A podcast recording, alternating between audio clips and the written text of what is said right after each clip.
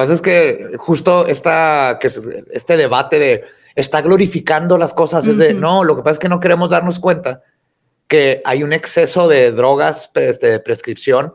El sexo obviamente ya está abierto y en todos lados. Lo que hay que hacer es balancearlo con educación.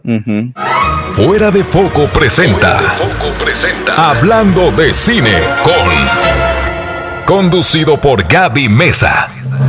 Hey cinéfilos, bienvenidos a un nuevo episodio de este podcast hablando de cine con. Estoy muy feliz de que me acompañen como cada domingo para poder platicar con una nueva invitada, un nuevo invitado o invitados, como es la ocasión del día de hoy, para conocer un poquito más de su parte cinéfila, de sus gustos en cine, en series, en cualquier contenido audiovisual. Y como saben, si ya se han dado a la tarea de ver o escuchar algunos de estos episodios de podcast, pues un poco más. Ahora sí que el invitado, los invitados son las estrellas aquí y lo que ellos quieran hablar de eso. Vamos a platicar teniendo como punto de partida pues todas estas historias que nos han conquistado a lo largo de nuestra vida en la pantalla grande o en la televisión. Y bueno, como saben, y de verdad les insisto en que lo sigan haciendo porque si no fuera por ustedes no hubiera sido posible la epicidad de invitados que tenemos el día de hoy. Recuerden decirme a quienes les gustaría tener aquí en los comentarios o también en redes sociales utilizando el hashtag HD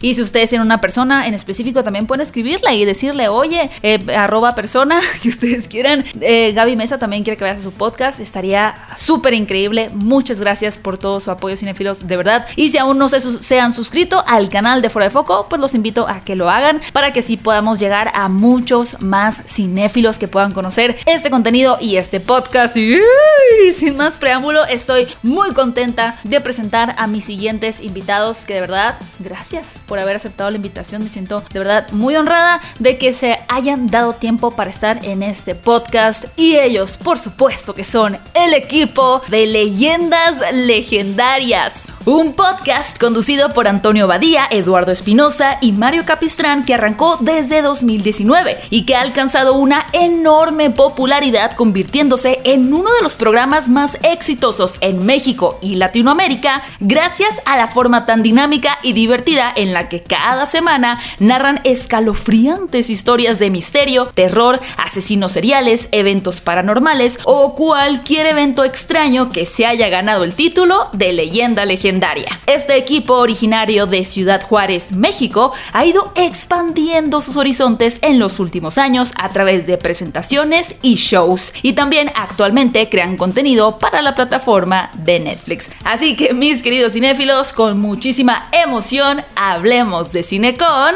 Leyendas legendarias, bienvenidos al podcast de Hablando de Cine con... ¿Qué onda? ¿Cómo estás? Hola. No, hombre, pues estoy feliz, fascinada, de verdad muy honrada de que hayan aceptado mi invitación a, este espacio. Muchas gracias, en serio, de que hayan tomado en cuenta este espacio cinéfilo, porque además me he dado cuenta que ustedes son súper fans del cine, o esa impresión me da de que les gustan mucho las películas, hacen muchas referencias ahí a caricaturas, y digo, ellos, ellos tienen, tienen muchas cosas que decir seguramente. Totalmente. Sí, pues, quería estudiar cine, ¿no? Estudié cine en UTEP, dos semestres, ajá. Yo, yo iba a ser cineasta o actor o ah. director o algo, ajá. Yo y también. viene todo de estar, siempre estar haciendo cosas de cine. Y lo hacemos desde late night, ¿no? Yo me metí a ciencias de la comunicación porque quería hacer cine, güey. O sea, sí, el clásico estudiante de ciencias de la comunicación, sí. Y luego ya me dijeron, no, güey, bájate de la nube. Y me bajé. de hecho, mira, yo me fui a ¡Ah! artes visuales porque ahí tenían video. Y dije, no me, no me alcanza el dinero en YouTube, pero acá puedo estudiar cine aunque se llame artes visuales. Mm, no, pues digo, yo no, yo quería estudiar música, pero en sí mi primer acercamiento al cine fue cuando yo estaba en la secundaria. Mi papá produjo una película independiente aquí en Juárez y yo me le pegué al de edición ahí nomás para aprender y aprendí un poquito de editar ahí cuando estaba en secundaria prepa. Oye, ¿de qué, ¿de qué era la película? Qué interesante. Se llamaba este, La Fórmula y se trataba de un doctor que estaba tratando de encontrar como una, una fórmula para ayudar a su hija que tenía una enfermedad muy extraña y hace como un pacto con, pues como básicamente un pacto con el diablo, güey. Sí. O sea, con Estlé. Más o menos. Ahí es donde nuestro director salía de perro, ¿no? O esa es una, obra. Esa, era una obra de teatro, Simón. Sí, aquí el Ram, el que está en cámaras, él este, también andaba. Era el hombre perro. Andaban en la producción. Oye, y se, y se, esa película se puede ver, la podemos buscar en algún He buscado si hay algún, porque me acuerdo que había varios VHS por ahí. Alguien debe tener alguno, pero hasta la fecha no he encontrado uno. Era pre-internet times, ¿no? Sí, era hace bastante. Me, trajeron a la mente ahorita, perdón, me trajeron a la mente ahorita, dijiste VHS, la serie de Pam y Tommy que ah, un poquito ah, no, ya empezaron a ver, ¿no? Pero, pero perdón, te interrumpí. Ah, sí, no, y también fue como la primera vez que, o sea, pues ahí nomás en lo que estaban editando y todo, eh, me, dejaron poner un, pedazo de, de, algo de música mío en la película y fue de, ah, mira qué padre. Pero pues yo creo nomás porque era hijo del productor. Así funciona en todas las películas. Mira, el, hijo de Pati Chapoy es famoso. Eso es básicamente la dinámica de, luego de las producciones. Oye, eh, Badía, ¿y por qué, te, por qué te saliste de...? Mencionaste que estaba como muy caro, ¿no? Porque pues era una universidad en Estados Unidos. ¿Esa fue la razón que dijiste mejor ya no me voy a ir por esta Esa no fue la principal. Fue así como, bueno, aparte me voy a ahorrar un chorro de lana. Bueno, mis papás se van a ahorrar un chorro de lana. este, pero más que nada es que en Estados Unidos cuando te metes a estudiar agarras tu major y minor. Entonces sales como con tu major, que sería, no sé, licenciatura en algo y lo traes como como una especie de especialidad. Como una especialización en otra cosa. O sea, a fuerza son dos. Entonces, cuando yo me metí a UTEP, hablé con la mera mera del minor de cine, todavía era como especialización, y me dijo, como en dos años ya se va a hacer major. Dije, ah, perfecto. Entonces tenía que escoger otra cosa, escogí ciencias políticas de, de major, en lo que estudiaba ciencias políticas y cine, y pasaron dos años y cine no lo hacían major. Entonces yo me iba a pasaron 20 y sigue sin serlo. Sigue sin serlo. ¿Sí? ¿A poco sigue sin serlo? O sea, era, un, era una, te engañaron. Ah, totalmente. Entonces llegó un punto después de dos años que abren en Juárez artes visuales y ahí tenían, aparte me encanta pintar y esculpir y todo eso. Y dije, allá puedo, me, me, puedo olvidar de lo de ciencias políticas y nomás dedicarme al arte y aparte al video. Y me voy a ahorrar un chorro de dinero. De hecho, ahí sí, con becas y todo, ya mis papás no tuvieron que pagar ni un quinto. Yo me encargué de todo y estuvo muchísimo mejor para mi, mi experiencia como artista, porque estuvo muy completa. Y yo creo que eh, me llama la atención porque a veces mucha gente que también aspira a estudiar cine, como que hay mucha gente aquí en la Ciudad de México, pero también en el norte, y siento que es por esta cercanía con ustedes que están en frontera, ¿no? Y es esta cercanía como que a los productos estadounidenses, incluso por amigos que tengo de Juárez, tengo entendido que en la, en la televisión en Juárez muchas veces ven las caricaturas más bien que llegan de allá. o sea, ustedes crecieron, imagino Ajá, que siguen viendo productos más como gringos, ¿no? Hay más canales en inglés en la tele abierta que, en español. Sí, tú aquí pones tu antena de tele abierta y te llegan todos los canales que llegan también al Paso, Texas, y pues así tienes ambas cosas. Yo conocí Pokémon. Mr. Rogers. Claro. Sí, crecimos con Mr. Rogers, Sesame Street, cuando empezó Seinfeld y Saturday Night Live y todo eso, ahí estaban en la tele, este, los X-Files, por ejemplo, desde el estreno. Todo eso nos tocó vivirlo. Y creo que eso nos afecta. Yo no creo que no hay un día en donde no nos juntemos y alguien hable de la serie que está viendo, la película que estamos viendo. Siempre es tema de conversación cada vez que nos vemos. ¿Me estás diciendo que conociste Pokémon también? Sí, Pokémon yo lo conocí en Fox Kids. Estábamos haciendo zapping y apareció y nos, sí nos hipnotizó, sí fue hipnotizado, hipnotizador. O sea, Te conmocionaste, lo Sí, luego teníamos teorías de que en realidad se hablaban y así, ¿no? O sea, porque no sabíamos bien con el comercial, ¿no? Era así como que el estreno y vimos el comercial de próximamente Pokémon y rayos y Pokébolas. Me acuerdo de lo mismo con los Power Rangers. Oh, ya habíamos ah. escogido que a quién qué Power Ranger iba a ser antes de que se estrenara por el trailer de que salió en Fox. Sí, así nosotros, y también, por ejemplo, las tortugas ninja las veíamos en Fox Kids, este, todos estos motorratones, los, los, tiburones, estos Street Sharks. Street Sharks. Que, no comían pizza. Porque no eran copia de las tortugas ninja. y todo eso lo veían en inglés ustedes, ¿no? Porque justo, pues a nosotros era más Canal 5, pero ustedes tenían ese filtro. O sea, eso de escoger a los Power Rangers, el color antes de que existieran es, o sea, parece mito, ¿eh? O sea, no, difícilmente creo que alguien no podría creer que lo, o sea, lo, viste antes. Pues estaba chido porque luego también cuando ya salían las versiones traducidas en español, pues lo volvías a ver. Ajá. Entonces, claro. de hecho, me acuerdo mucho cuando estaba también en, secundaria y prepa, eh, podías ver tres episodios de Los Simpsons en un día aquí en, Juárez. El que pasaban en, español y luego dos que pasaban en inglés, la, la repetidora de Fox en, inglés. Entonces podías aventarte 15 episodios de Los Simpsons en una semana.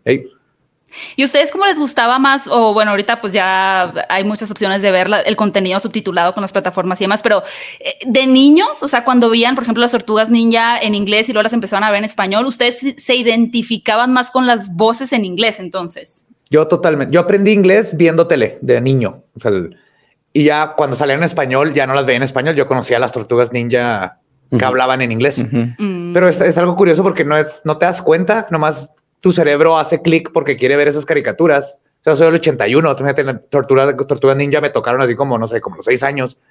Yo nomás de repente pues entendía lo que estaba pasando. Entonces fue algo normal para mí, que aparte se me quedó. Ahorita siempre que veo películas, series, lo que sea, siempre trato de verlo en su idioma original, con subtítulos. Si está en inglés, pues no lo necesito, pero en cualquier otro es el idioma original porque creo que la actuación, la voz original, la idea original se pierde cuando doblas. No estoy diciendo que los doblajes sean malos, sino que me gusta como que siempre buscar el producto como sea el anime que también me gusta, prefiero verlo en japonés que, ah. que doblado, aunque hay animes doblados muy buenos. Se nota mucho la diferencia porque de repente, pues cuando estamos ahí en la, en la casa que Tania se pone a ver cosas japonesas en, Netflix con doblaje al, inglés si el doblaje al, español latino es mucho mejor, güey. Sí, sí, sí. ¿Cuándo has escuchado a Rocksteady y a Vivo albureándose por tacos de cabeza, güey? O sea, eso es hermoso, ¿no? O sea, eso, es, lo bonito del doblaje, yo pienso, que la tropicalización. Yo en, las caricaturas sí, este, las, o sea, a veces las veo en ambos idiomas, nomás porque sí,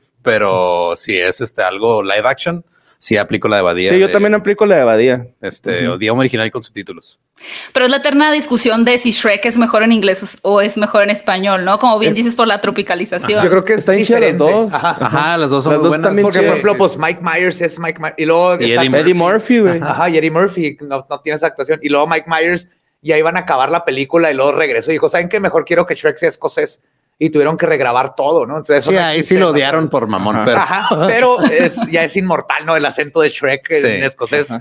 Pero eso, son, eso es nada más de la versión en inglés, pero la, la tropicalización del, español también es su propio producto. Entonces, creo que son todos. Pero creo que tienes que tener la experiencia de ambos. No, no es que uno sea mejor que el otro. No. Sino que cada uno es su propio producto. Es que y es con que encuentras la identidad, ¿no? sí sí, lo que, lo que dices, ¿no? O sea, el producto estuvo pensado para cierto público, ¿no? O sea, y si le quitas ese cierto público, pues a lo mejor se deforma tantito, o sea, sí, sí está más chida verlo en el idioma original. Sí, porque también hay luego muchas cosas que se pierden en traducción, juegos de palabras, este, chistes, referencias locales, muchas cosas. O por ejemplo la de Christmas Carol, me acuerdo mucho con Jim Carrey. ah, sí que el póster en español decía Jim Carrey, como decir que ese no es Jim Carrey, no, no es su voz. Y eso que fue las primeras películas que usaron motion capture para que salieran los gestos de Jim ah. Carrey. Pero en el, en el que está doblado no es Jim Carrey, no es su voz, no nada. Entonces, sí es un producto diferente, que no lo hace mejor o peor, nomás es diferente. Claro, era solamente la imagen. Oigan, y ustedes eh, y yo dándole con la frontera, pero es que sí es, siento que es un otro tipo de, experiencias que tienen también con el cine, porque de pronto hay estas premiers, ¿no? Que, que alfombra roja y demás, sé que eso es más difícil, pero hay ciertas películas, o la mayoría, ahora con el streaming se ha cortado mucho ese tema, pero muchas películas que llegaban primero en Estados Unidos, todavía lo vivimos eso ahorita, por ejemplo, Nightmare Valley salió primero en Estados Unidos, Spencer salió primero en Estados Unidos, Belfast, todas. Pero hubo alguna película que ustedes fueron súper fans que se fueron así, agarraron el carro y se fueron al otro lado, al paso, a verla, ¿no? Porque ya no aguantaban que llegara a México. Todas, yo toda mi secundaria, todos los fines de semana me iba con un amigo y su papá y veíamos todas las películas que se habían estrenado ese fin de semana. Llegamos a ver hasta cinco películas. Y eso era, tengo todavía una caja con más de 300 boletos de cine. Ah, los guarda los boletos. Los guardaba, ya no porque ya es el papel ese o ya es digital. No es el QR, ¿no? Ya no. pero, romántico. como 300 esos papeles y era lo más común, o sea, el estreno de cualquier película era te ibas al paso a verlo allá. Me acuerdo mucho a las de este, Endgame, fue de, creo que las últimas que fuimos a ver así en. Creo que Civil War, Endgame fue la, última que fuimos a ver. Que vimos. Ajá, pero ya también los de Marvel, este, creo que a partir, no me acuerdo a partir de cuál, pero. Ya salen primero en México. Salen dos días antes en México que en, que en otros lugares. Pero era súper común irte a ver la película primero allá. Yacas, la 3. Sí, especialmente a mí me gustaba aparte cuando eran animadas, porque muchas veces justamente llegaban aquí en español nada más. Mm, exactamente. no había forma de ver, no sé, Shrek en el cine en Juárez subtitulada no estaba. Ajá. Sí, las subtituladas por lo Las que asumen que es para niños casi siempre meten todas las salas en ya dobladas. Sí, ahora creo que hay una nueva ley que, tienes que subtitular todas las películas como a la fuerza, independientemente de si están en español.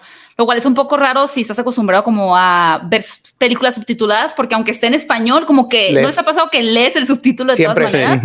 Y luego te das cuenta que estaba en español, es como, ¿por qué estás leyendo?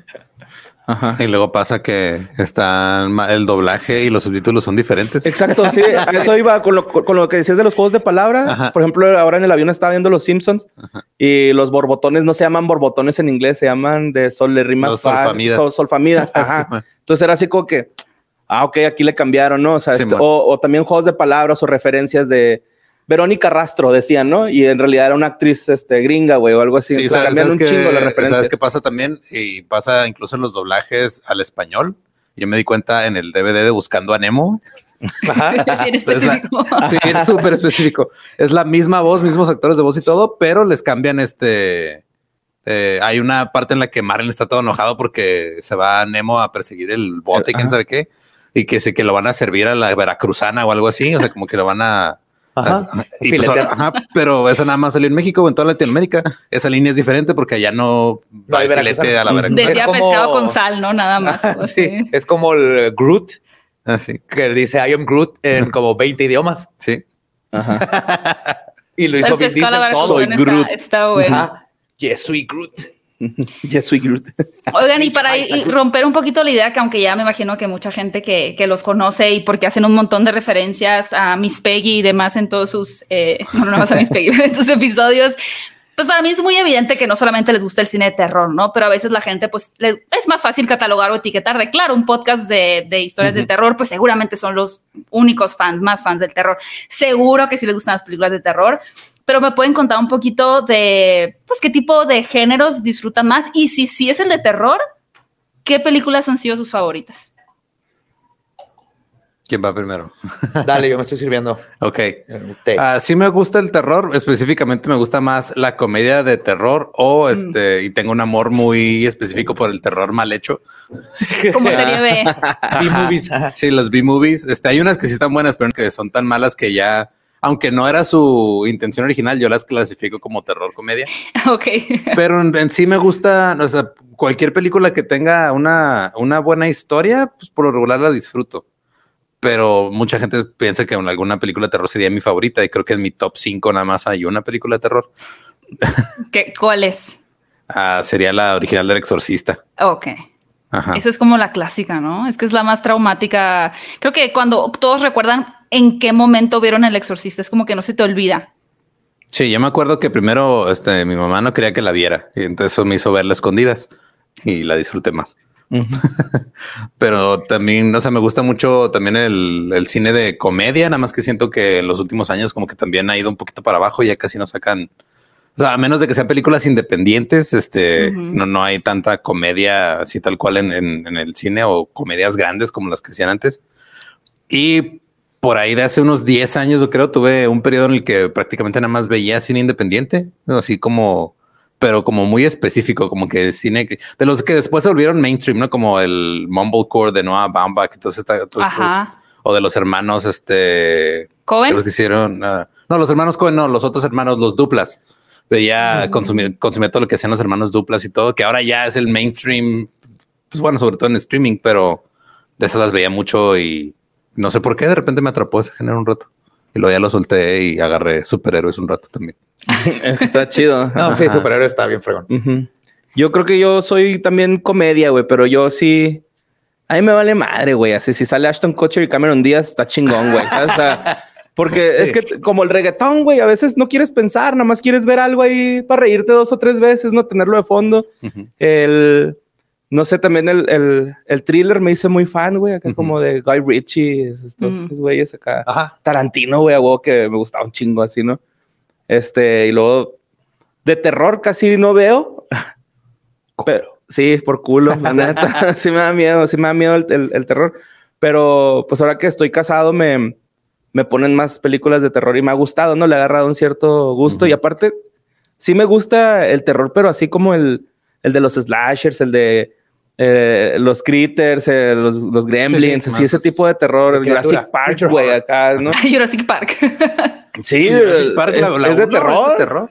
Sí, la 1 es de terror. ¿Cómo? Yo, yo cuando la vi de niño me super puse tenso con los velociraptors en la cocina. ¿no? Cambia, cambia los dinosaurios por cualquier monstruo y es, es, una película. Claro. bueno, pues, claro, porque hace sentido pensando en tiburón, ¿no? Tiburón es una película de terror también. Pero el dinosaurio es, un monstruo, nomás que sí existió, pero ponte a pensar, es, terror de ciencia ficción. También me gusta mucho ver estas películas así que pasaban en el 5, que tú dices, ah, ya la vi, pero no es cierto. O sea, la, la, vuelves a ver y dices, yo no me acordaba de eso, ¿no? O sea, porque a lo mejor a veces las cortaban o te ibas a hacer otra cosa en los comerciales y regresabas cuando ya estaba empezada, ¿no? Uh que les dije que acaba de ver mi primer beso y pienso en mi primer beso y quiero llorar, güey. O sea, pero en tu primer beso o el de Macaulay Culkin? No, el de Macaulay Culkin en la película, ¿no? O sea, pienso y, quiero llorar, güey. O sea, pero sí, yo creo que comedia es el, el género que más veo por sobre todo, güey, ¿no? O sea, yo no, no discrimino porque siento que hacer una movie pues está bien cabrón, güey, ¿no? O sea, al menos que sea la nueva de Suicide Squad, que te estoy diciendo que la veas si no la quieres ver. Es que, güey, ya le di un chingo de oportunidades a DC y siempre me defraudó. Es James Gunn, ya no es DC. No, pero sí, sí es buena esta y también la serie de Peacemaker, que imagino que ya la vieron. Ah, ya está traumado, está traumado. Obsesionado con Peacemaker. ¿Tú nada más la has visto? ¿Solo has visto Peacemaker? Sí. Ya viste completita. Ya, ya, ya. Y estos dos siempre les estoy diciendo, no lo sé que no he tenido chance, pero Borre primero tengo que convencer de ver Suicide Squad y luego sí. Sí, sí aunque creo que Perdón, sí, dime, dime. Ah, nada más iba a decir que ahorita lo que estoy viendo es euforia. Entonces, mm. así como constante, ¿no? ¿eh? pues está cura. Sí. Está chida. Sí, está, está fuerte. No sé en qué. Ayer salió el episodio 7, o sea, ya casi se acaba toda temporada. Pero el episodio, yo apenas voy en el 6. Sí se me hizo como muy denso. O sea, como sí, que ahí va, ahí va, no, tóxico. Se, se pone chido. Es que pues son cosas que no nos tocaron a nosotros ya, ¿no? O sea, son problemas de jóvenes de high school, ajá, sí, que pues ya con las redes supongo que tienen pedos más densos, güey. O sea. Sí, no, totalmente cambió. Bien cabrón. Es el, o sea, a nosotros nos tocó, yo me acuerdo todavía era Skins. Ajá. Ah, mejor te estoy viendo Skins porque pues esa nunca la vi. Sale Lolo y eso así como que, ah, ahí sale mi amigo, mira, nunca me di cuenta. Y también es, me gusta mucho, ¿no? Y me identifico más porque pues sacan su celular, este, de Flip Up y, y, hablan ahí, se mandan mensajes. Ajá, sí, es así como que, sí, güey, yo hacía eso, ¿no? O Esta sí es mi generación. Ajá, esa sí es mi generación. Esta sí está un poquito más ruda, ¿no? Así es más sexual, no sé. ¿Cómo no, que en Estados Unidos sí es diferente también. O sea, sí creo que a veces como mexicanos podemos ver así como que, ay, qué exagerado que estén drogándose todo el tiempo, pero un poquito sí, digo, sí está llevando, llevado a otro nivel en euforia, pero la realidad es que sí en muchos high schools en Estados Unidos, o sea, ese nivel de drogas o de eh, como que muy prematuro todos los encuentros sexuales, sí, sí son más así, ¿no? Sí, no, y creo que también en México lo que pasa es que justo esta, que este debate de está glorificando las cosas. Es de, no, lo que pasa es que no queremos darnos cuenta que hay un exceso de drogas este, de prescripción. El sexo obviamente ya está abierto y en todos lados. Lo que hay que hacer es balancearlo con educación. Pero, por ejemplo, mínimo en Estados Unidos hay, este, lo estamos viendo en lugares como en México, está, seguimos ignorando y, y, pretendemos que eso no es algo que pasa en México cuando, claro, piensa en una escuela fresa de la Ciudad de México, de gente con dinero ¿No crees que es exactamente el mismo desmadre? Aparte, aquí, Roma, mismo. O peor. Aquí romantizaron bien cabrón la virginidad en México, güey. O sea, es algo así como de, uy, no, mija, tienes que dárselo al, al muchacho que es el indicado. Mame, güey, acá. Y todo el mundo a coger. y saben que, que, no es la verdad, pero todo, nos, nos, encanta pretender en México que todo está bien y que ah, es que los gringos hacen eso y miran los europeos. Y es de, los mexicanos también, nomás que estamos mejores para hacernos pendejos. Tienes toda la razón. No tenemos también este producto, estos productos que exponen estas partes de la sociedad. No, porque tenemos la Rosa de Guadalupe. Exactamente que es todo lo contrario, ¿no? es, como dices, romantizando la virginidad o satanizando las relaciones sexuales. Así es, y, mal informando a final de cuentas. O haciendo que una chavita se viente de la ventana por un porro. Hace también. ¿Eso pasa en un episodio? Sí. Hay que admitir que es brillante ese writer. sí. No sé quién escribió eso, pero tiene todo mi respeto. Sí. No, y están cañones como sale un, así, una vira de que Lady, no sé, Lady Café y a la semana que viene ya está, el, episodio, ah, ¿no? De Lady Café. Eh, uno de los productores es egresado de mi universidad. A veces me da vergüenza, sí. Había futuro ahí. Qué bueno que tú no te graduaste de ahí. Sí. no estaríamos teniendo esta conversación. Oye, pero Badía tocas un punto bien importante porque creo que justo una serie muy diferente a Euforia, pero creo que creo que también ha, expuesto el tema de la sexualidad súper bien y no sé si la vieron, es Sex Education. Ah, está ¿Vieron Sex Education? Esa serie es muy buena, o sea, porque realmente aborda muchos tabús, eh, incluso de enfermedades eh, venéreas y todo, de una manera espectacular, ¿no? Porque la mamá del protagonista es, psicóloga y terapeuta sexual, y aparte es Gillian Anderson, entonces está, está bien padre como, o sea, está bien padre que sí ponen la incomodidad de que tu mamá se dedique a eso también ahí, sí. ese personaje.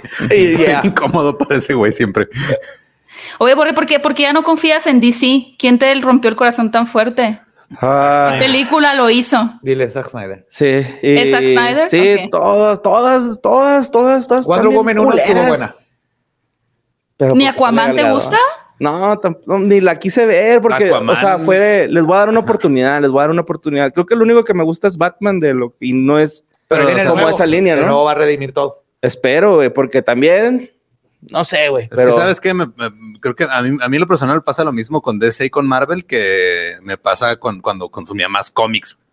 Como que de, de, de, DC siempre agarraba nada más como las corridas cortas.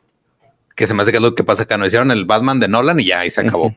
Ajá. O sea, como que sacan este y esas corridas cortas están chidas pero Marvel siempre se ha como enfocado un poquito más en... Piensa en 10 años al futuro. DC quiso... ¿Qué digo? Ya después de cierto tiempo se vuelve también desgastante de cuando alguien quiere entrar a la idea, ah, si quieres entenderle a este episodio de, The Winter ah, Soldier, ponte a ver 37 horas de contenido anterior, pues también ya es de no manches. Sí, no, pero por ejemplo, el, Batman contra Superman, güey, neta. Ah, sí, estuvo horrible. O sea, yo quería que se dieran en la madre chida, güey, y fue un tirillo ahí de... ¡Marta! De secundaria, güey.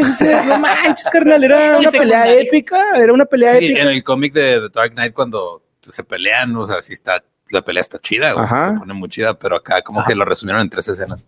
Y ya. De hecho, hasta en la caricatura está bien fregón cuando se conocen Batman y Superman, la clásica de el que pues, Superman usa X-ray para ver la cara de Bruce. Y le dice así como que, ¿qué onda, Bruce? Y Batman, pues nomás se queda así de que, mm, chido. Y al rato está este Superman con Luis y en eso oye un ruido y voltea y está Batman así en un techo bien lejos con porque le puso un tracker y nomás lo saluda porque ya sabe que es Clark Kent. Así de toma, eso eh, habla un chorro de cómo super, este Batman es inteligente. Ajá, y no se deja del pendejo ese, como se dejó en la movie, güey. Sí, pero es que todo, o sea, en los cómics te plantean también todo este cómo se prepara este. Ah, sí, porque hasta se mete al gym, ¿no? O sea, le mete a los esteroides y todo. y todo, nada más para. Y de hecho, la nueva, por eso me gusta, porque se van ya ahora por el lado de detective de Batman, que es el que no han explorado. Sí. Sea, está basado en Seven. Este Riddler es el Zodiac Killer. Entonces es más el, ok, ahora vámonos por el noir detective, que es la parte más importante de Batman. Pues es lo mismo que me pasa a mí con los cómics. Es, ah, ok, va, el cómic de este Batman Year One por sí solo así este, está bien chingón. Y luego el de Dark Knight también por sí solo está bien chingón. Luego, pero, o sea, con Marvel como que sí siento que está más conectado todo. Y pues, pues, es dependiendo de qué te guste, pero la neta sí. Pues a mí me gusta Robert Pattinson y quiero que sea un buen Batman. Lo vamos a lograr con Peacemaker, yo lo sé. Pero que tú, por ejemplo, no quieres, digo, lo de Batman, eh, para también hablar de, Batman. Sí, la verdad creo que va a ser una gran película. Y ahorita que mencionabas todo ese tema de, las referencias que tiene, se me hace súper interesante también, ¿no? Para, para quienes están viendo el video. Eh, que están tomando, como dices, de Seven, ¿no? De la película de Seven de, de, los pecados capitales y que también están tomando del Zodíaco. O sea, como que hay muchas más influencias, justo como de leyendas, ¿no? Que pueden aplicar al terreno de la investigación de Batman. Eso está súper interesante. Y que Batman siempre ha tenido este, o sea, los mejores sagas de Batman han sido estas de Detective y Dark, las de Grant Morrison, The Long Halloween, entonces estas donde es más de cómo piensa Batman y lo creepy que son sus villanos que de nomás llegar y agarrarse a putazos con, con muchas este, tecnología. Gadgets. Sí, eso, eso murió con el Batman de Adam West. Sí. Ah, Pero si hay una oportunidad a Peacemaker, que no, te llama la atención. ¿Cómo se lo has intentado? Eso es lo interesante, ¿no? ¿Cómo se lo has interesado vender? Es que no quiero ver Suicide Squad, si quiero ver Peacemaker. Pero es que no es Suicide Squad, es, The Suicide Squad, es otra película. Pero es que es lo mismo, güey. Nomás que te va a dar background de Peacemaker para que esté todavía mejor. Ok si te va a gustar Peacemaker, te va a gustar Suicide Squad. Luego Porque John Cena me cae a toda madre, güey. Por eso. Es más, es más, para el próximo viaje te lo va a llevar para que la puedas ver en el avión. Lo respeto, es una persona que dice, you can see me, lo veo en todos lados, en todas películas, güey. O sea. Yo me sorprendí el buen actor que es de verdad, ¿eh? porque al principio de la, digo, no va a ser ningún spoiler, pero los primeros tres episodios, pues dices, ah, es un personaje como, sí, soy rudo y demás, ¿no? Y ah, luego lo ves. Ah, spoiler. ¿Qué? No, ¿Un hombre mamado haciendo un hombre rudo? Sí, lo ves llorar, lo ves tener sentimientos. Es justo lo que estaba platicando. Yo no, yo no había empezado a ver Peacemaker, pero es justo lo que estamos platicando el fin de semana, que era de. Yo me acuerdo mucho cuando salió John Cena en la película de Trainwreck de Amy Schumer que sale en un personaje secundario que es el novio de Amy Schumer, que es un gay de closet, que él no sabe que es gay de closet y todas las cosas que hace. Y es muy gracioso y tiene muy, buen timing y todo. También sale en una película de Amy Poehler y Tina Fey haciéndola de. con Will Ferrell y Mark Wahlberg. Sí, también. o sea, está chistoso. o sea, es chistoso. Y no sé por qué nos sigue sorprendiendo que los luchadores sean buenos actores cuando pues la lucha también es actuar. ¿no? la face. Sí, estaba Batista, La Roca, John Cena. Ajá. Ajá. Y que La Roca es el actor mejor pagado de, o sea, del momento y tiene ya como, no sé, cuatro años siendo el número uno. Es, muy impresionante. es muy impresionante que alguien que haya venido de la lucha y, tienes un punto ahí, ¿no? Que al final es como también un entretenimiento, pero wow. Sí, y este, ya tienen algo, digo, tienen que actuar porque tienen también un storyline en, en, la lucha. Entonces, de algún modo ya están acostumbrados a eso. Y aparte, siento que a John, perdón, a, La Roca le pagan más porque qué miedo decirle que no. Ese güey llega y dice, ah, sí, lo hago, pero dame más dinero. intimidó, intimidó a DC para que lo hicieran este Black Adam. Black Batista, ¿no? También ese, a mí me da mucho miedo su rostro, así como, como que siempre está enojado, así de... Y Batista ya cruzó al lado serio. Sí, ya también, también, o sea, aplicó la misma que, que el Dwayne cuando este, hizo su primer película serie, que todo el mundo fue, ah, mira, sí, sí, la arma. Ándale. De hecho, hablando del, este, Peacemaker. No, de Batista yéndose a Blade Guardianes. Que se me olvidó que no había dicho justo mi, mi, este. Todo el mundo cree que me encanta el terror y sí, amo desde niño el terror. Eh, pero sí, soy más de ciencia ficción. O sea, favoritas. Ah, lo mencionas por Dune. Dune, Blade Runner, este, Robocop, Mad Max. Mad Max. Mad Max es exageradamente buena. Cowboy Bebop, eh, ¿viste, la, ¿viste la serie? Cyberpunk. ¿La cuál? ¿Viste la serie de Cowboy Bebop, la adaptación de Netflix? Badía es la única persona en el planeta Tierra a la que le gusta la adaptación ah, yo no, de yo no la vi, eh, pero sé que tiene muy malas críticas. No, me dije que tenía potencial. Dije, no, no, la... La, defendiste más allá de lo que la demás gente la defendió. Eso sí, eso sí, totalmente. O sea, fue así que hay que darle una oportunidad. Empezó, tuvo unas cosas como creo, pero se acabó fuerte y luego cancelada. Yo, no. Entonces ya nomás me vi mal por por defenderla. tratar de defenderla. era como el, niño así que todo el mundo le está haciendo bullying y le dije, espérense, tal vez sabe jugar básquet bien chido o es muy inteligente. y luego le un bachón. sí, se murió. Se rompió el brazo y se hizo el mejor pitcher de la liga. Güey. ¿Te acuerdas de esa película? Sí. sí. sí, me encanta ciencia ficción y misterio. O sea, todo lo que tienes de por eso yo creo que de mis películas favoritas que he visto una y otra vez las puedo seguir viendo son las de Sherlock Holmes de Guy Ritchie. Ok. Tiene esta parte de acción. Me encanta el Sherlock Holmes de o sea, la, pareja de casados que son Watson y Sherlock. está muy chido ahí. Es increíble. Y aparte hay todo un misterio detrás de cómo lo resuelve. Y obviamente, como el, discurso cinematográfico que maneja Guy Ritchie desde que lo conocí en Lockstock, en Two Smoking, Two Smoking Barrels, dije, esta es una persona que crea con la cámara formas nuevas de ver cosas en las películas. Por eso todas las de Guy Ritchie siempre las veo menos la de Madonna, es así, no la he visto nunca. Oye, ¿viste The Gentleman, la de los caballeros? Sí. Muy buena también, pero siento que esa película no tuvo buena recepción porque ya entró en este hueco de la pandemia. O sea, justo se estrenó en el 2020 a principios, pero como que ya la agarró esta ola de nadie quiere ir al cine. Y es muy inglesa, aparte. A mí me encanta, también tengo una obsesión con varios directores ingleses y cómo cuentan las historias. Por ejemplo, este Danny Boyle. Danny Boyle, sí. Tiene una forma muy propia de. Ese es súper gringo, Oliver Stone. Sí, pero pues también me gusta un chingo, güey. me acordé. y, la, y, lo siempre tienen una, un soundtrack espectacular, todas las películas de Guy Ritchie. Guy Ritchie y Danny Boyle, pues el soundtrack de Transporting es así como. Y también lo que se me hace chido de Danny Boyle es de que cuenta historias muy diferentes, pero todos se nota su estilo. Ajá, igual Guy Ritchie te, puede contar este del Rey Arturo o este vato que vende marihuana. Esa sí no te la O de Aladdin. ¿Eh? Esa, sí la del Rey Arturo, sí, no, no pude. No, lo que me gustó yo tampoco, pero me gustó la forma en que cuenta, por ejemplo, el, cómo cuenta su transcurso de en la calle de peleas y así. Es una nueva forma visual de contar la historia sin tener que decírtela con voces. Y, ahora que mencionaste el Aladdin, o sea, yo creo que, a ver, tiene que ser un repaso mental, pero para mí es de los mejores live actions que ha hecho Disney. O sea, creo que es el mejor adaptado que tiene como ciertas escenas extra, como la canción de Jasmine, que no me gusta. Pero para mí es la mejor adaptación live action de, de los clásicos. Pues, a mí lo que me cae bien de Guy Ritchie es que hace esas películas para tener lana, para luego hacer lo suyo. Y el solito, la que me falta es la de Wrath of Man, pero es lo que hace con el dinero. Hace producciones como King Arthur o Aladdin para luego tener dinero y hacer Snatch, Lockstock. Algo más independiente. ajá. Oye, y ahora que eres fanático, digo, a mí me ha pasado hace poquito, tuve una experiencia en donde tuve que como que resolver un caso personal, ¿no? Pero sí era así como que buscar pistas. ¿Alguna vez han usado alguno de ustedes como que esta amplio conocimiento que tienen tanto de las leyendas que han investigado, los casos, las películas, para resolver un misterio en su vida? O sea, por ejemplo, ay, llegamos al estudio y alguien se había llevado una lámpara. Sí, como que yo creo pues que una vez se quiso meter uno por el, por el baño, pero se, se escapó. Ajá.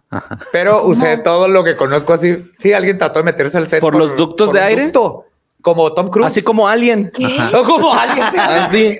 Lo impresionante es que se pudo salir porque es un ducto de tres metros. Ajá. O sea, hace o sea, pero se quiso meter porque es fan, o sea, porque No, no, no, como que no, sabía quería dónde quería robarlo. Ajá. Sí, salió al pasillo y como tenemos alarma, lo detectó un detector de movimiento. Y todo.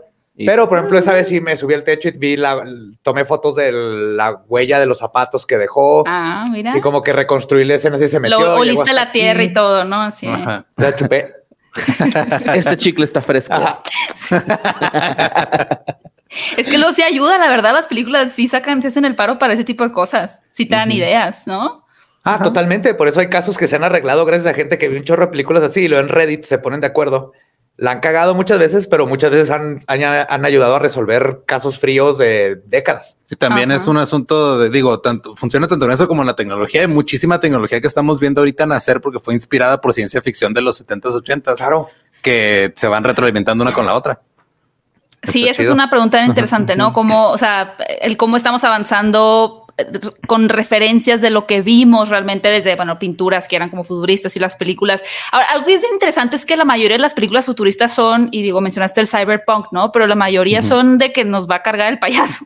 O sea, casi ah, no hay películas futuristas de, y miren qué bien vamos a vivir. No, ¿nos conoces como seres humanos? O sea, eh, que no, no, somos muy buenos todavía como especie. Huéspedes. Y es que, creo que tampoco, o sea, como que no se presta para una buena historia contada en el cine, el decir, ah, mira, estamos viendo toda una sociedad utópica bien bonita y no está pasando nada, pues como que no. No, existe un conflicto. El, drama. No hay una trama ahí que. podrían sacar los científicos. Esta inyección va a hacer que jamás en la vida te dé cáncer y vas a poder vivir el doble, no vas a envejecer.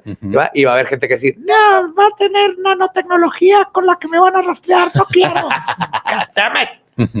Como que suena algo parecido, pero y luego, pero por ejemplo, salen de que, ay, mira, ya viste un nuevo robot que hizo tal, y o sea, y uno tiene miedo, o sea, no es como que, ay, el robot que me va a ayudar a limpiar la casa, o sea, dice, nos va a controlar el desgraciado. O sea, ya todos sabemos que hacia allá vamos porque lo tenemos como tan metido en la cabeza con las películas. Sí, pasa que volteas a ver a tu Alexa así con odio, ¿no? Así de sí. un día te vas a revelar, güey. ¿Viste la, listo. la segunda temporada de Love, Dead and Robots, el primer episodio? No. Sí. justo habla de eso, es un como una rumba ahí que anda ahí que al final este, pues, termina casi matando a su dueña, está, pero está bien padre. Yo tengo una rumba y Google y todo. Se llama Berta. Ajá, se llama Berta mi rumba. Como mi abuela. De hecho, me imagino que escucharon el documental del, no me acuerdo cómo se llamaba, pero era como que el peligro de las redes sociales, ¿no? De, social, dilema. De, social dilema.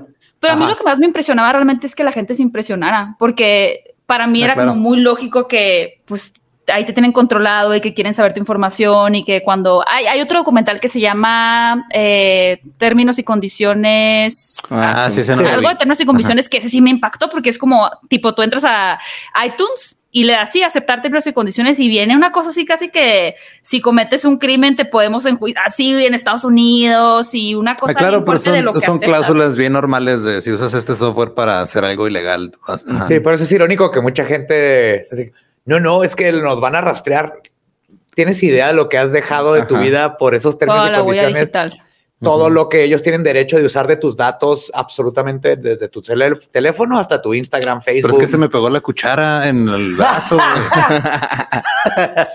Eso es yo creo que yo creo que ese social dilema lo que impresiona es ver a la gente que trabajó en eso diciéndolo, ¿sabes? O sea, porque no es común, es por eso es tan impresionante. Ajá, sí porque al último hasta salen dando así como sus recomendaciones de cómo hacer un uso este, correcto del Internet, ¿no? Entonces, creo que eso, ese último mensaje es el que impacta mucho a las personas, porque a mí, me pasó, ¿no? O sea, de que Pero yo sabía que, estaban jugando. Ah, no, y luego lo tuitean.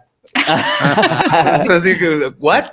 Sí, no, yo, yo fue así como de, ah, ok, güey, o sea, estos güeyes están diciendo que está bien ojete el Internet, güey, y ellos trabajan ahí, güey, ¿no? O sea, es así como que experiencia de primera mano, así lo vi. Entonces, por eso no. y es, es, es, lo mejor que le ha pasado al ser humano desde que existimos y lo peor al mismo tiempo. Sí. Pero es que también justo es un mundo feliz. Tenemos muy poquito tiempo, o sea, tenemos lo, mismo. lo mejor en tecnología y la conexión que tenemos entre nosotros, pero seguimos teniendo mentalidad de tribus medievales.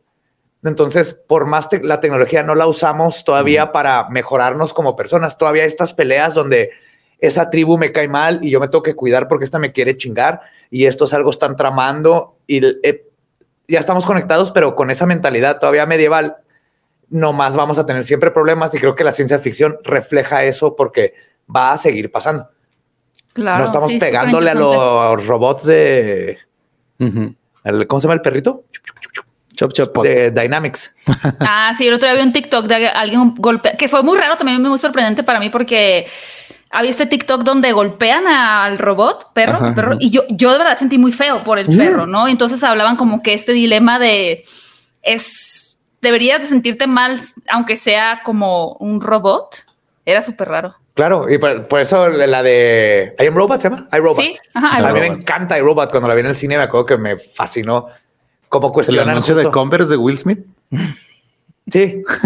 es un anuncio de Converse. Y es Alan Tudyk. Sí, bueno. Al robot, no sabía. Ajá. Pero sí, porque son las leyes de la robótica, ¿no? De, de que no puede lastimar a un humano, de Asimov, ajá, eso está súper interesante también. Pero creo que deberían, como que sí deberíamos empezar a prepararnos con ese tipo de dilemas morales, porque eventualmente, pues si Alexa tuviera forma de, pues justo, ¿no? De un gatito y, la avientas de, ah, maldita Alexa. ¿dónde?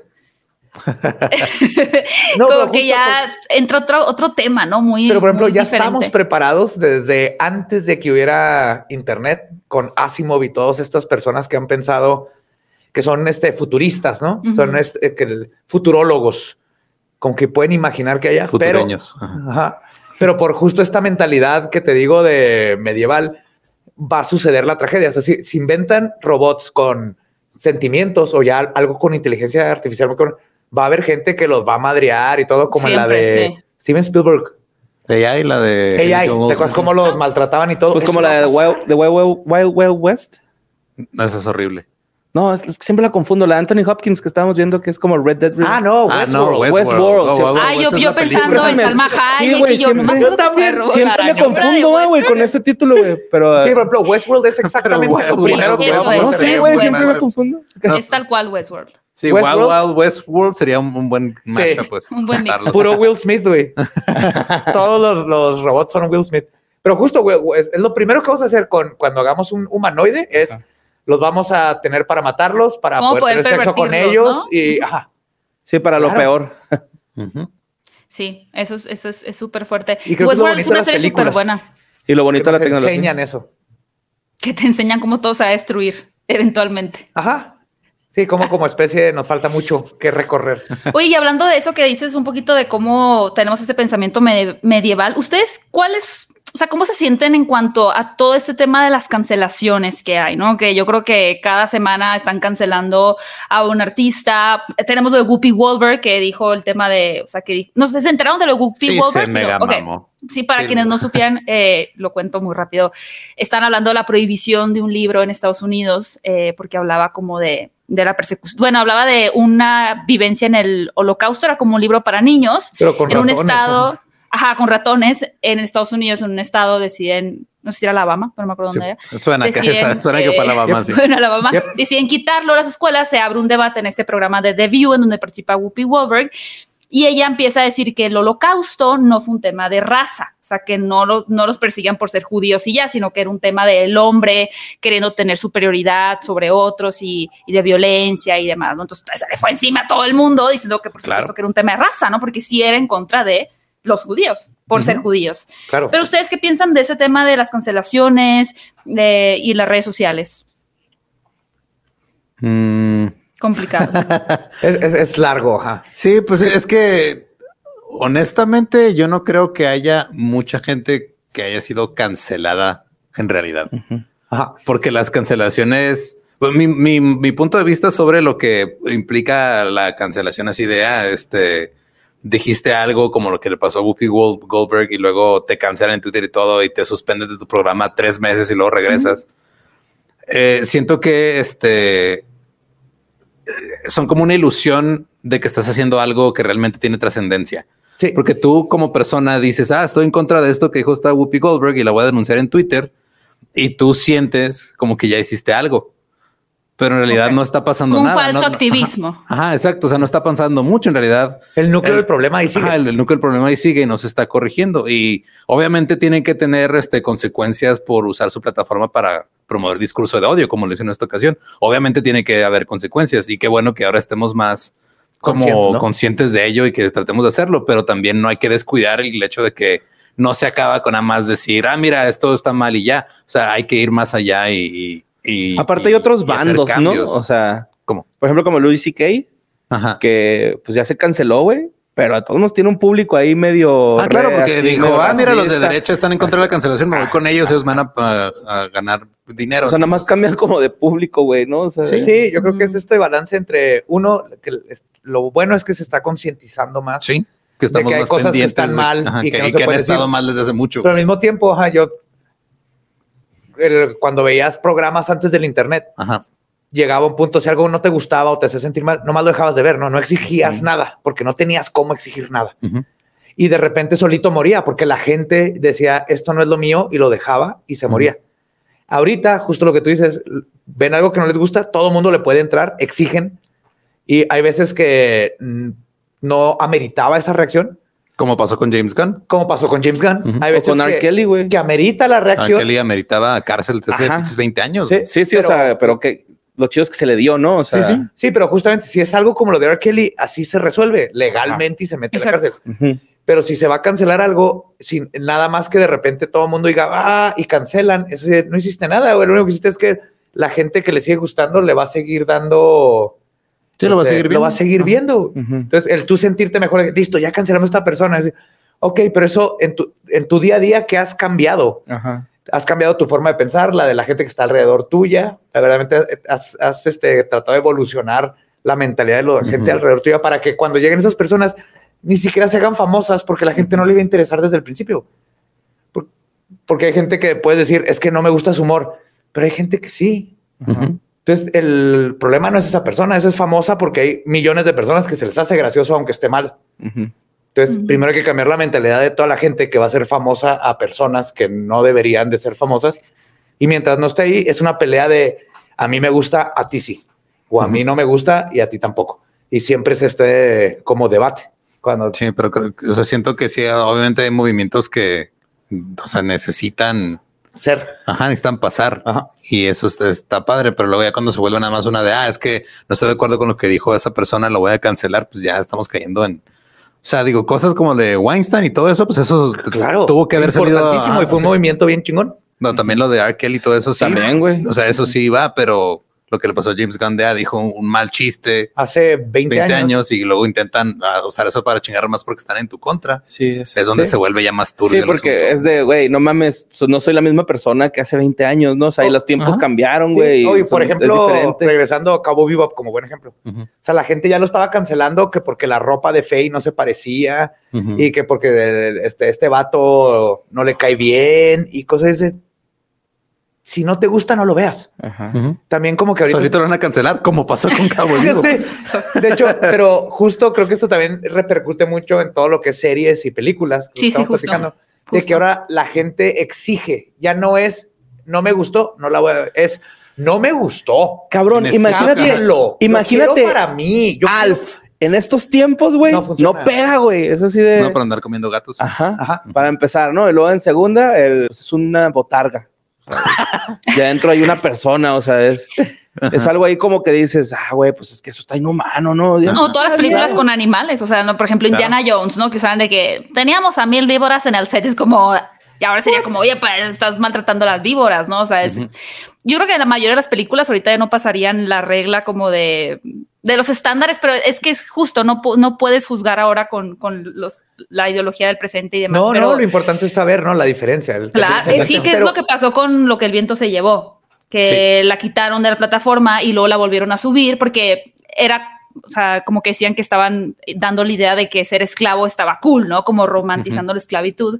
Y lo que hace HBO en este caso es la bajan, luego la gente se queja de que la quiten, la vuelven a subir con una leyenda al principio de, eh, o sea, esta película retrata los... Es que, por ejemplo, como en Disney, creo que, es lo más, este, creo que eso es lo, más prudente que se puede hacer, porque es algo que se hizo hace 100 años. Ajá y es un producto de sus tiempos. Entonces nada más es hacer que la gente esté consciente. Mira, esto se hizo hace un chingo y así la gente. Y por ejemplo, cancelar películas así es lo mismo que quemar libros. Es exactamente lo mismo que, que, quemar libros. El, libro es un libro, no es bueno ni malo, es parte de, es un producto de su época y el quemarlo no va a quitar todo lo que ya causó y olvidar la historia es lo Hasta puedes omitir, aprender de lo que estaba mal de ahí. Claro, y si le pones una leyenda al principio, está perfecto, pero tratar de de quitar algo histórico, algo que representaba o es un reflejo de sus tiempos, es lo peor que podemos hacer. Tenemos que siempre seguir recordando y cada vez con mejor memoria y con mejores como una mejor moral, ¿no? Y una nueva forma de verlo. Es decir, esta es buena película, estaba mal por esto. Es como Lovecraft, que siempre nos preguntan, Lovecraft era súper racista. Claro. Pero todo el mundo ama sus monstruos y ama sus historias y el horror cósmico es de lo mejor que hay. Event Horizon es de las mejores películas de terror que existen, ciencia ficción con terror, pero era un racista. No podemos ni borrar eso ni cancelar todo el universo que hizo. Lo que tienes que hacer es darte cuenta de quién es, que todo el mundo lo conozca y de ahí decir, ok, me gusta, no me gusta, pero estoy, conozco toda la historia, ¿no? Que la otra sería quemar sus libros, ¿no? Hay que cancelar a H.P. Lovecraft. Se acabó Cthulhu. Se acabó. Me encanta, me gusta mucho su, punto de vista. En ese sentido, ¿ustedes han llegado como a dejar de consumir una película o un comediante de Estados Unidos por algo así? Yo sí. Sí, yo también. Yo no. Sí, de repente hay cosas que digo, o sea, como que ya este me incomoda el, ya. el humor. ajá, no, no lo disfruto de, de, la misma forma, sabiendo que tal vez en realidad no estaba actuando, sino que hacía en la vida real y luego lo hizo. O sea, como como ahora es súper incómodo ver este, todas las referencias que hacía Bill Cosby a hijo, básicamente a lo que se hacía en realidad. Aquí en Juárez crecimos, yo crecí viendo en la tele a Bill Cosby, The Cosby Show. Salí en la tele y yo lo veía y era así como que, yay, este, la familia Cosby. Y ahorita justamente viendo cosas que ni captabas, pero en ese tiempo habla de su chili y cómo le echa un polvo especial para que la... Lo dice en el programa. Y ahorita es el que... Sí, sí, sí, sí, siento que eso de separar al artista de su obra, pues es personal. Es súper personal, estoy de acuerdo. Sí. hay unas cosas que, me ha costado. Por ejemplo, yo tengo una anécdota muy específica. Este, yo era súper fan del comediante Louis C.K. y el, el, justo el día que salió todo el, el artículo en el New York Times de, de, todo lo que había hecho, eh, fue el aniversario del día que lo vi en vivo por primera y única vez. Entonces me sale en Facebook el recuerdo de, ah, si no estás viendo a este güey que resulta que es un hijo de la chingada. ¿Cómo ves? Si fue de, ah, cabrón, ok. Y fue, como que la primera vez que tuve que, o sea, que si ya después cuando me ponía a ver este como clips viejos de él, donde está hablando en su programa que él escribía de masturbarse en frente de la gente o de o sea, cosas así como muy, muy de, pues, de, agresión sexual. Es de, ay, güey, no, pues como que ya te incomoda más porque una cosa es decir, ah, es un personaje y está escrito con jugando intención cómica y otra cosa es, no, el güey básicamente está confesando en televisión. Su historia de vida, ¿no? Sus experiencias. Yo a mí me acaba de pasar con Marilyn Manson, que es de música, pero él fue alguien que me fue una inspiración cuando estaba en prepa y no encontraba mi lugar y después de saber todo lo que está pasando con él, es de, ya no puedo escuchar una canción de Manson sin separarlo de lo que hizo. Y yo personalmente es de, bye, ya no necesito escuchar a Marilyn Manson. Tuve mi época con él, qué chido. Pero ya hay otros grupos, no tengo que seguir, sé lo que hizo y listo. Yo será que de, todos los que han cancelado no soy tan fan, güey. Entonces así como que, por ejemplo, de Michael Jackson, güey, si nunca me he puesto yo, ah, tengo ganas de escuchar a Michael Jackson, pero si lo ponen, pues digo, ah, Michael Jackson.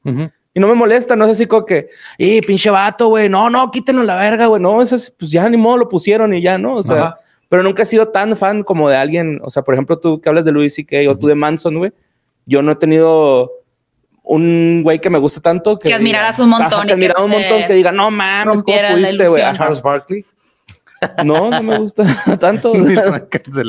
sí, pero por ejemplo, de R. Kelly, si un día ponen Ignition, sí me sería así como que, ah, qué chido, güey, esa rola me gusta, ¿sabes? O sea, sí, pero no diría, no mames, este güey se pasó de verga. O sea, bueno, sí lo digo, pero no, no, no porque pongan una canción me va a molestar o me va a sentir este que estoy ¿Y estás de acuerdo que está en la cárcel ese Ajá, sí, sí, sí. O sea, digo, está pagando, güey.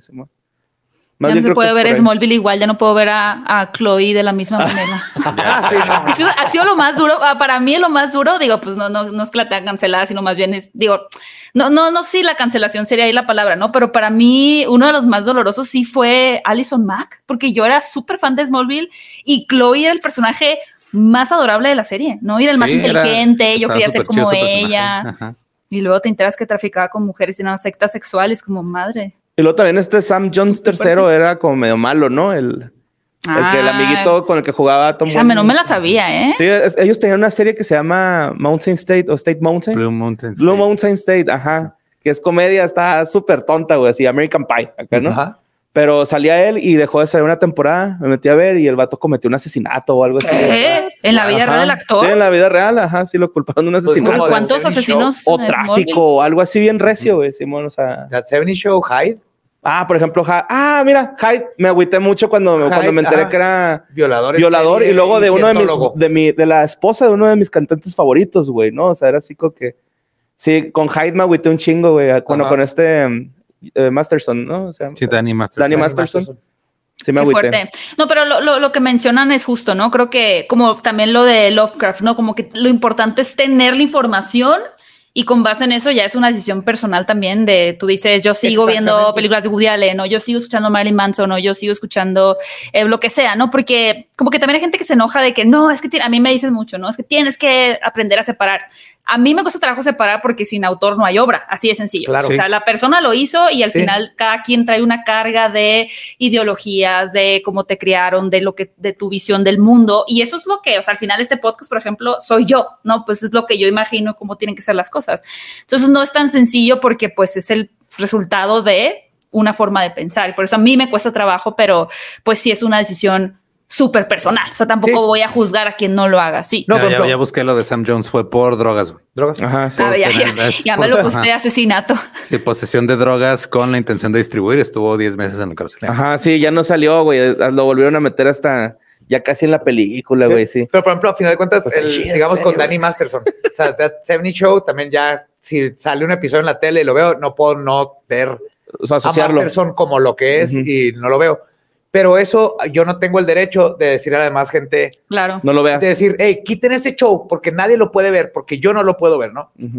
ese no es mi derecho de quitar a los demás. Lo único que todos tenemos derecho es estar bien informados y poder decidir, yo ya no quiero ver ese programa. Y eventualmente, como funcionan estas cosas, es que si nadie ve ese programa porque nadie está de acuerdo, lo van a quitar porque es el, truco es el truco de convertir eso en este dinero claro, o falta de dinero. Claro, pero el aunque esté mal lo que hizo Masterson, no, tú no tienes derecho de imponer. Nadie más puede ver That 70 Show.